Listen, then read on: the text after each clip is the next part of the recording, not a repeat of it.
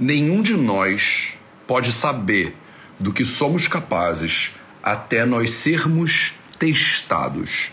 Essa frase não é minha, essa frase é da nossa homenageada de hoje, Elizabeth Blackwell. Elizabeth Blackwell foi a primeira médica registrada do mundo inteiro.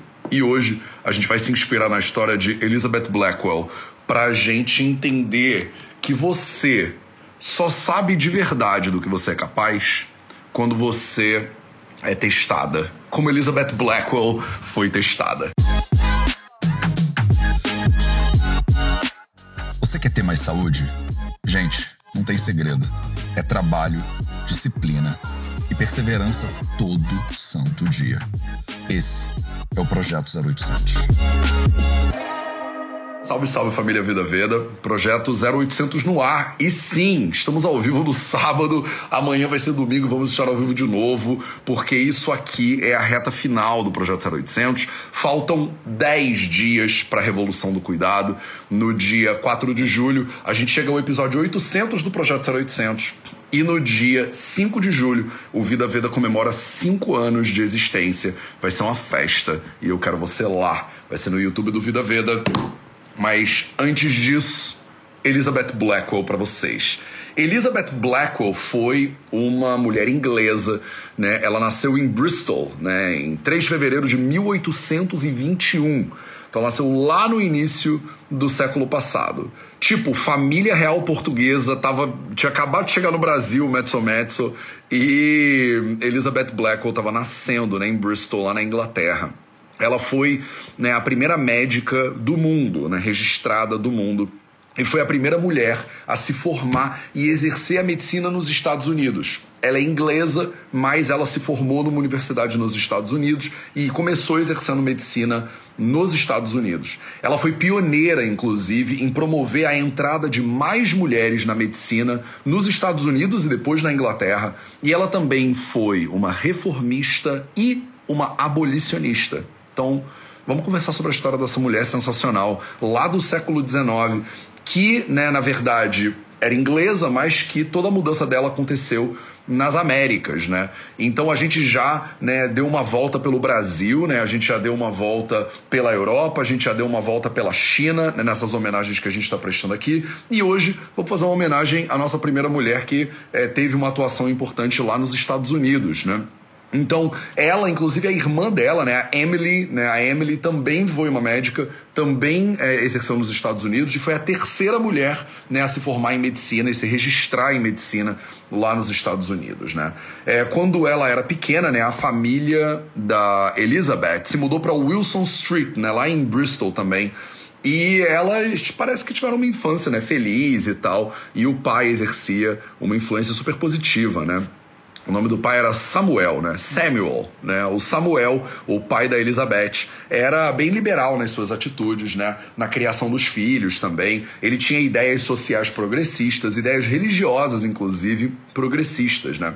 Por exemplo, pasmem aqui com a atitude de Samuel, né? Samuel era contra, né, no início do século XIX, o que quer dizer muito, era contra bater nos filhos, né, como uma metodologia educacional. Então, até hoje, isso é um pouco revolucionário, diga-se de passagem, tá? Até hoje, tem pais que acham que é tipo é isso mesmo, né? Violência é o que é o que bota essas crianças na linha, né? Mas Samuel, o pai de Elizabeth, ele desde do início do século XIX, ele acreditava que você não podia né, é, punir os seus filhos fisicamente, então ele não batia nas suas filhas, né? Ele não é, ajustava as traquinagens das crianças. Traquinagens é, pô, traquinagens é só pra galera aí da minha é, geração mais para cima, tá? Se você é da década de 90 ou 2000, você talvez nunca tenha ouvido falar na palavra traquinagens, mas se você é da minha galera, você provavelmente já fez e ouviu falar de muitas traquinagens por aí, tá? Então, ele não alinhava suas filhas na base da violência por culpa, não, por conta das suas traquinagens, né?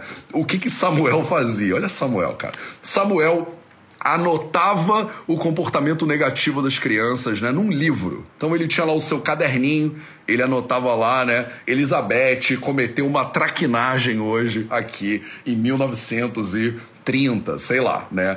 É, se o comportamento se repetisse, né, a criança ficava de castigo no hall de entrada durante o jantar. Ele, Samuel era praticamente uma super nanny. Vocês lembram da super nanny? Eu não sei se ainda tem a super nanny. É a babá fantástica, né? Você fez uma traquinagem, anota seu nomezinho. Segunda traquinagem, vai ficar paradinha na, no hall de entrada. Não quero falar, não. Fica aí um pouquinho para você pensar no que você fez. 1800 e brau, 1820 e 30, gente. Isso aqui é muito. Isso aqui é muito. É, a, né, a galera da minha geração, da década de 80 e antes, tomava uma chinelada de vez em quando. Né? Samuel não. Samuel já era a encarnação anterior da Super Nanny, né? Então ele educava, né? E botava limite nos filhos. Ele acreditava, inclusive, que todos os seus filhos, incluindo as meninas, o que para a época era revolucionário, devia ter as mesmas oportunidades e a mesma educação. Isso não era a mentalidade da época. E Samuel lá, que era um ser humano do século XVIII, ele acreditava né, nas oportunidades iguais e tal. É, ele acreditava que as meninas, junto com os meninos, o que de novo não era comum, tá? Ela dizia, elas deviam desenvolver os seus talentos, as suas aptidões. Então, a família tinha uma governanta, a família tinha tutores que ajudava né, na, na educação das crianças e como resultado a família ficou socialmente isolada né, das outras à medida que Elizabeth crescia. Essa, esse isolamento né, é, vai ser uma constante na vida da Elizabeth por causa dessas ideias progressistas que ela defendia e é, vivia, né, e exercia. Em 1831, a família emigrou para Cincinnati, nos Estados Unidos. Então, Elizabeth devia ter aí, né, os seus 10 anos de idade, mais ou menos. A situação da família Blackwell, né, começou a degringolar, né, a decair com o passar dos anos. E aí, por pressão e necessidade financeira, a Anna, né, a Marianne e a Elizabeth, que eram as filhas lá, deve ter um jeito de falar isso com um sotaque super britânico, né? Anna, Marianne, eu não sei. É, abriram uma escola, né? Elas abriram uma escola, The Cincinnati English and French Academy for Young Ladies, né? A academia para é, jovens mulheres, né? É, de inglês e francês. Né? É, essa academia era tipo uma escola, né, um colégio mesmo, e ela cobria quase todas as disciplinas de interesse para as crianças né, da época. É, não era uma escola inovadora, mas ela servia para dar alguma renda para a família. Né? A família estava passando por, um, por dificuldades financeiras e aí essa escola ajudava. Né? A Elizabeth se converteu à igreja episcopal, provavelmente por influência né, da irmã Ana, né, em 1838, jovenzinha, e passou a ser muito ativa na igreja de St. Paul. Né?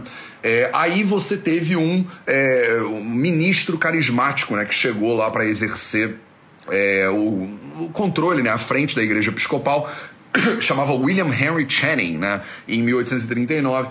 E esse ministro ele introduzia algumas ideias que não eram tão populares na época, é, como por exemplo unitarismo, transcendentalismo, né? E a Elizabeth começou a frequentar a igreja unitarista, diga-se de passagem. Né? E essas ideias de unitarismo e transcendentalismo, de novo, não eram populares. Né? É, a comunidade de Cincinnati, né, nos Estados Unidos, começou a ter muito preconceito né, com as práticas que a Elizabeth desenvolvia, inclusive na escola. Né? É, as ideias eram meio liberais demais, essa coisa de né, unitarismo é um pouco demais né, para nossa cabeça. E aí né, começaram a tirar né, as crianças, os filhos e filhas da escola, né, as filhas, já no caso, é, da escola das, das irmãs Blackwell, né? Em 1842, elas começaram a dar aulas particulares, porque elas não tinham meio que como viver. Elizabeth tinha aí uns 20 e poucos anos, né? 21 aninhos. Depois que o pai, depois que Samuel, né, o pai da Elizabeth das meninas, morreu, elas começaram a estudar medicina. Né? Elas começaram a estudar medicina como uma estratégia mesmo para se manter né, financeiramente. É, a Elizabeth não era como outras mulheres que a gente vai homenagear, é, uma fã das ciências e acreditava que a medicina era importante para ajudar os outros. Pelo contrário, olha que interessante, né? Ela tinha meio que nojinho das doenças, na real. E ela, né, na visão dela até religiosa, ela acreditava que doença era um sinal de fraqueza, né? Então, ela tinha um pouco de preconceito até com essa coisa dos doentes, a galera tá meio, tá meio ferrada ali, né? Ela foi estudar medicina como uma estratégia mesmo, né, pra para ter uma abundância financeira e para ser uma médica, né? Eu acho que tinha um elemento muito mais de né, se colocar no mundo, né? De bater o pé e de dizer, né? Eu consigo, né? Vai ser difícil. Lembra da frase do início da nossa live? Frase do início da nossa live. Nenhum de nós pode saber do que somos capazes até nós sermos testados. Né? Então, Elizabeth tinha uma atitude desafiadora, né? Ela não era, não parecia ser, pelo menos, uma mulher que é, sei que segue, né, o que as outras pessoas acham que ela deveria seguir, né? Foi criada desde pequenininha para ser progressista e ter mentalidades mais abertas sobre feminismo e tal e tal. Então, é, inevitavelmente ia se transformar numa revolucionária, né, abolicionista e tudo mais, né? É, depois de uma série de recusas, né, ela tentou entrar na faculdade de medicina, não conseguia, porque vocês já viram né, nas outras lives que a gente fez essa semana, que na época nenhuma mulher fazia parte né, de faculdade de medicina. Ela foi a primeira do mundo a ter um registro de médica formada com ensino superior isso lá no século XIX, né? Que foi o início da, das revoluções que aconteceram na medicina moderna, que começaram a caracterizar a medicina moderna como medicina moderna. Eu já mencionei esses coleguinhas aqui, mas na metade do século XIX a gente teve né, três cientistas muito importantes que meio que colocaram alguns alicerces do que é a medicina moderna hoje em dia, né? É, o Norton, que fez a primeira cirurgia com uso de anestéticos, é o Louis Pasteur, que escreveu Le Microbe Organisé, falando dos micróbios e do método de pasteurização, e o Ignaz Semmelweis, que escreveu né, a profilaxia da febre puerperal, né, é, de Prophylaxis der Kinderbettfieber, né, e é, revolucionaram a ideia de profilaxia, de que os médicos tinham que lavar a mão. Isso tudo foi a metade do século XIX, é muito recente. Tem 170 anos, mais ou menos, a medicina do jeito que a gente conhece ela hoje em dia. É, não foi até 1926 né, que o Fleming descobriu a penicilina e iniciou essa era, né? 1926. Então. Isso aqui era tudo uma medicina bem incipiente, né, com os modelos que a gente é, aplica e conhece né, hoje em dia. Então, uma mulher se matricular na Universidade de Medicina era um negócio sem precedentes. E ela foi rejeitada de várias, né? De, de todas que ela tentou entrar, né? E aí ela entrou pro, pro, uma, pro um medical college, né? O Geneva Medical College, que era um colégio rural, pequenininho, né? No oeste do estado de Nova York. E a aceitação dela, na verdade, olha que louco. Preste atenção nessa história, porque isso é muito louco, né?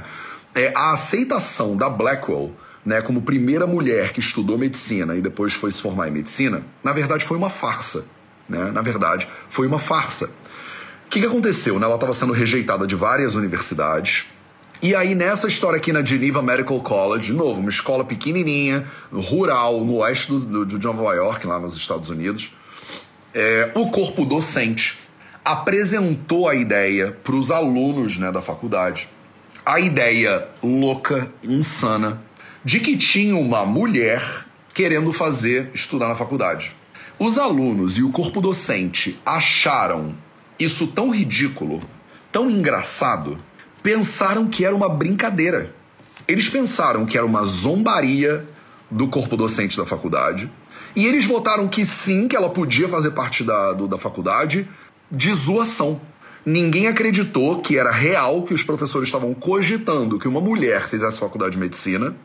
E os alunos votaram que sim, que ela podia entrar porque eles acharam que eles estavam brincando. E aí Elizabeth Blackwell foi aceita na Faculdade de Medicina. Em, primeiro, em 11 de janeiro de 1849, na segunda metade, quase cravado do século XIX, ela se tornou a primeira mulher a receber um diploma de medicina nos Estados Unidos. Ela voltou para Nova York em 1851, né, dois aninhos depois, e descobriu que o título de female doctor, né, a médica de mulheres, ela distanciava os pacientes na época. A ideia de female doctor, né, de médica de mulheres, ela era aplicada a é, mulheres né, que ajudavam outras mulheres a fazer aborto. Né? Então ela era considerada. Esse termo, né, médica de mulheres, era um termo usado para abortistas, né? É, mulheres que estavam operando nas sombras, né? Do lado errado da lei. Né? Então mulheres que estavam ajudando outras mulheres a abortarem. Né? E era um termo muito pejorativo, né? era um termo é, horrível, que era cheio de é, preconceitos. Né? E aí ela queria ter uma próspera prática de medicina, né? Se manter com a medicina, essa foi a ideia dela, né? Ela foi para medicina para ter uma vida, né, tranquila e tal. Só que essa ideia não se concretizou, né? Aí a irmã dela, a Emily, né, também fez medicina, também se formou em medicina. E é, elas se juntaram e abriram uma clínica, né? A Clínica de Nova York para Mulheres e Crianças Indigentes, 1857. Olha que loucura, né? Quase 10 anos depois, ela consegue abrir a clínica dela junto com a irmã dela, né? É, mulheres e crianças indigentes, porque é, as mulheres que eram mais pobres, né, elas não eram tão exigentes assim com o seu médico. Então elas não conseguiam atuar, né, como médicas na sociedade da época, porque as pessoas simplesmente queriam um homem, né, como médico, que uma mulher não pode fazer medicina, né? E aí elas falaram, vamos atender pessoas mais pobres, né, que não têm dinheiro e tal e tal, porque dessa maneira, pelo menos como eles não são muito exigentes, a gente consegue atendê-los. A clínica fornecia um local para um crescente número de mulheres graduadas em medicina concluírem a sua residência. Foi o primeiro hospital registrado com uma equipe inteiramente feminina. Olha que interessante. Elas abriram a clínica, começaram a receber alunas de medicina mulheres que não tinham muito onde praticar, porque ninguém dava lugar para essas futuras médicas fazerem suas residências. E era, foi a primeira clínica do mundo, na metade do século XIX, a ter um corpo né, de funcionárias completamente feminina. É, depois que eclodiu a Guerra Civil Americana, em 1861, né, elas convocaram uma reunião com os seus doadores e apoiadores e fizeram um apelo né, às mulheres de Nova York é, milhares de mulheres acabaram participando, como consequência desse apelo, da primeira reunião organizacional da Central de Socorro para Mulheres. Né? Acabou sendo a Comissão Sanitária dos Estados Unidos, né? a maior organização civil da Guerra Civil dos Estados Unidos que loucura, né? Organizada por mulheres, né? E é, foi a maior, né, organização civil da Guerra Civil norte-americana, né? As Blackwell supervisionaram a seleção e o treinamento, inclusive, de enfermeiras para enviar para a linha de frente da Guerra Civil e finalmente pararam de trabalhar para a guerra quando ficou claro que os médicos homens não estavam dispostos a reconhecer a participação delas em pé de igualdade. Metade do século XIX os médicos homens não estavam né, dispostos a reconhecer a participação das mulheres em pé de igualdade. Sem brincadeira, mês passado, dois meses atrás, eu estava sentado numa mesa com duas médicas que me contavam a mesma história em 2022 dizendo que estão fazendo residência em cirurgia, estão fazendo residência, mulheres sensacionais formadas em faculdades incríveis e que falam que sofrem imenso preconceito, fora o abuso, fora o assédio, fora tudo que elas têm que passar em 2022. Tá? Então, se você acha, mas Mateus, você está falando de história antiga, né? Isso aí é século XIX. Imagina esse preconceito, esse machismo, isso, graças a Deus que o preconceito e o machismo são história do passado, né? Só que não são, né? Só que não são. E eu vou contar histórias também de mulheres aqui ao longo dessas, dessa reta final do 0800 de anteontem que sofreram preconceito. Eu falei para vocês de Ana Neri, por exemplo, eu falei para vocês de uma série de mulheres, de Florence Nightingale. A gente está cobrindo aqui 200 anos, né, de história do cuidado até agora, porque daqui a pouco eu vou levar você até pro Egito Antigo se deixar, né? Então, é, a gente está cobrindo 200 anos de história do cuidado e a história é sempre a mesma. A história é sempre a mesma. As mulheres querem ajudar, elas querem se formar, elas querem ter direito, igualdade e tal. E aí acontecem atrocidades, vocês veem isso no jornal todo dia. Essa semana a gente teve um caso desse horroroso de novo, né? E de novo, e de novo, e de novo. E se para alguma coisa né, servir essa homenagem que a gente está prestando aqui, que seja para você ver como, primeiro, é possível né, mudar. Tem sempre alguma mulher incrível na frente né, desse, dessa batalha aí, tentando mudar essa realidade. E é possível, né? Elas conseguem fazer isso. E segundo, que esse esforço tem que ser né, recebido e ampliado da melhor maneira que a gente conseguir fazer, né? Eu sou um homem branco, hétero, e estou aqui tentando fazer a minha parte o melhor que eu consigo dentro das minhas limitações e dentro desse meu né, lugar de fala, desse, dentro desse movimento. Mas assim, se a gente não se junta e não faz um movimento muito maior, é, não dá, a gente não chega a lugar nenhum, né? Quantos? Ontem a gente estava vendo um filme, né? Eu e o Caio aqui antes de um documentário e mesma história em 2020. Tipo, homens que não, não sei o que lá, mulher, abusador, não sei o que lá, que tá solto, andando por aí.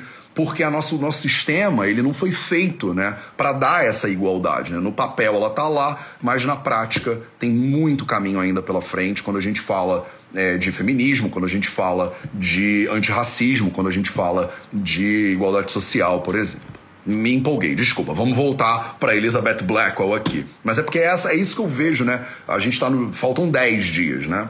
A gente já contou, essa é a quinta história, né, que eu tô aqui trazendo para você. E a história fica se repetindo, né, às vezes como comédia, às vezes como farsa, às vezes como tragédia, né? Eles falam isso, a história se repete, né, de maneiras diferentes. E eu não sei se você tá acompanhando aqui desde o início, não dá uma certa indignaçãozinha, porque não dá vontade de tocar fogo um pouco, né? E vocês são formiguinhos de fogo, né? Então eu acho que cabe a gente tocar fogo. 200 e quase 300 pessoas na live sábado de manhã. Se vocês 300, né? 300 inclusive, não é aquele negócio lá do Esparta, né? Se vocês 300 fizerem, né, assumirem isso, você é parte desse movimento também, né? Você tem que ser. Você não tem opção. Porque a gente está há 200 anos. E a, né, guerreira aqui teve que lutar contra meio mundo para se formar em medicina. Depois teve que lutar contra mais meio mundo para poder exercer a medicina. Tá querendo ajudar, tá lá na guerra civil norte-americana tentando ajudar os soldados e os médicos não deixam. tá bom.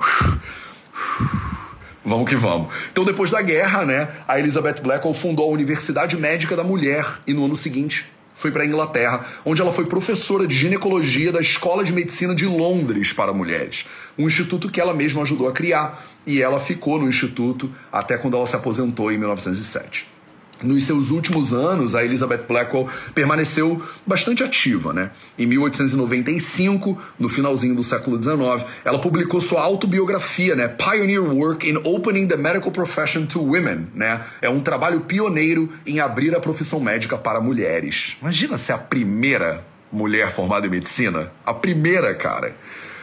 Eu acho isso muito louco, né? No século XIX, falar pra todo mundo, você faz o que? Médica? Não, sério. Você faz o que? Sério médica. Mas não tem médica mulher. Tem. Eu. Ah, o livro dela, né, a autobiografia dela não vendeu muito, vendeu 500 exemplares na época. E depois da publicação, ela foi se retirando cada vez mais da vida pública.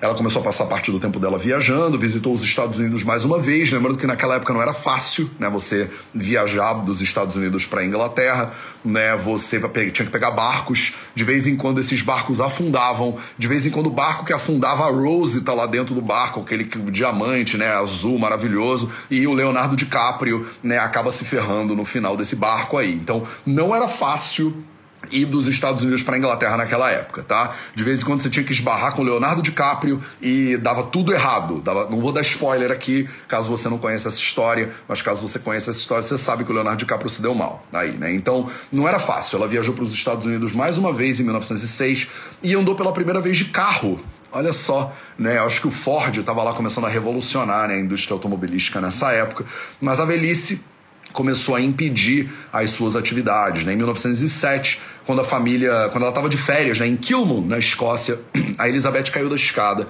e ficou incapacitada, né, tanto mental quanto fisicamente. Em 1910, né, três aninhos depois mais ou menos, ela faleceu né, em Hastings, em Sussex, Sussex né, depois de sofrer um AVC que deixou ela é, paralisada. Ela foi cremada e as suas cinzas foram é, depositadas lá, enterradas no cemitério de, da igreja de St. Moon, né, em Kilmun, também na Escócia, né, que hoje em dia a gente chama de Escócia. Elizabeth Blackwell, então, tá aí, né, no, no hall, né, do planeta Terra, como a primeira mulher a se formar numa universidade de medicina, a criar universidades de ensino superior. Isso é, outro, é, é, é, outra característica da personalidade dessas mulheres, que eu não sei se você já começou a perceber, mas elas têm em comum. Elas não fazem um negócio e guardam para elas. Elas aprendem e aí elas querem espalhar né, a revolução. Não é uma revolução só interna e muitas vezes a gente faz isso, né?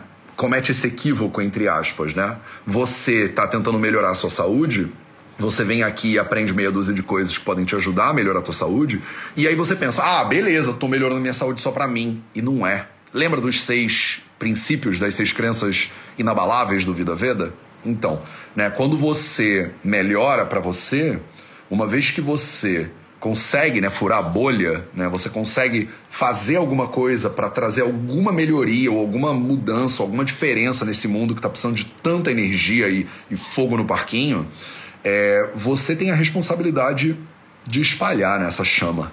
Então, eu vejo isso em todas as mulheres que a gente é, conversou até agora, né?